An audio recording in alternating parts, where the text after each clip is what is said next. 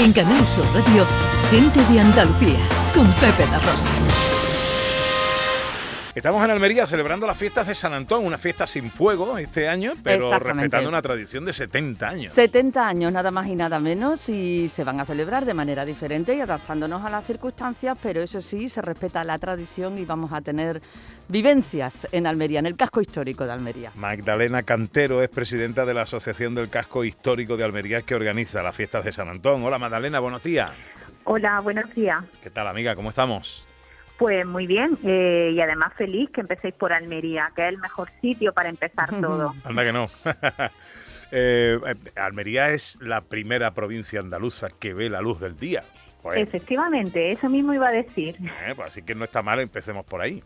Eh, bueno, eh, Magdalena, cuéntanos, una fiesta sin hoguera, sin fuego, pero el centro histórico de Almería celebra su fiesta de San Antón. ¿Cómo? Cuéntanos. Efectivamente, una fiesta este año sin hoguera, por bueno, por motivos obvios. No podemos aglomerarnos muchas personas en la calle, mucho menos sin, mascarilla.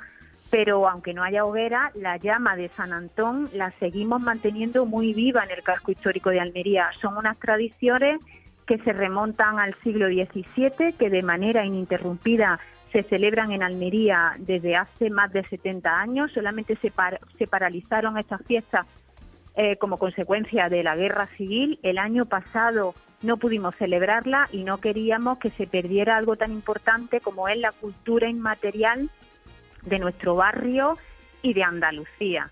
Por lo tanto, estamos celebrando la festividad de San Antón, patrón del casco histórico, patrón de los animales, y ahora dentro de un momento entraremos a misa y luego procesionaremos a San Antón por las calles y plazas del casco histórico y cuando terminemos la procesión, el párroco de nuestro barrio bendecirá a todos los animales de compañía que traigan sus propietarios.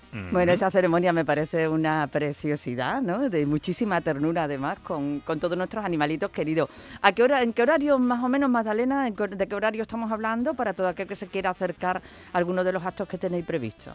Pues estamos hablando que vamos a empezar prácticamente en 10 minutos la misa en la iglesia de San Juan Evangelista, la primera, bueno, eh, mezquita, eh, mezquita, la primera mezquita almeriense, eh, el lugar donde los reyes católicos celebraron la primera misa cuando llegaron a Almería y en la parroquia de nuestro barrio, del casco histórico. Empezaremos en unos momentos la misa y a partir de las 12, 12 y cuarto de la mañana, pues saldremos a procesionar a San Antón por su barrio.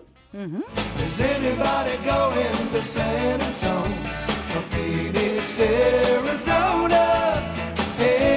¿Qué tal estuvo ayer el pregón de Enrique Marín? Pues Enrique Marín es una persona muy querida, un gran cofrade almeriense, el reorganizador de la Hermandad de Prendimiento, que es una de las grandes hermandades almerienses, y fue un pregón bonito, entrañable, cálido, como, como, es, como es él, una persona del casco histórico, una persona que lleva muchos años trabajando por dignificar este barrio, porque sea el barrio de no solo de los que vivimos aquí, sino de todos los almerienses, y un pregón muy bonito, eh, con importante alabanza al barrio y sobre todo al patrón, que era lo que, lo que tratábamos de, de festejar. Magdalena Cantero, presidenta de la Asociación Casco Histórico de Almería. Feliz fiesta de San Antón. Gracias por atendernos, amiga. Muchísimas gracias a vosotros. Gracias. En Canal Sur Radio, Gente de Andalucía, con Pepe La Rosa.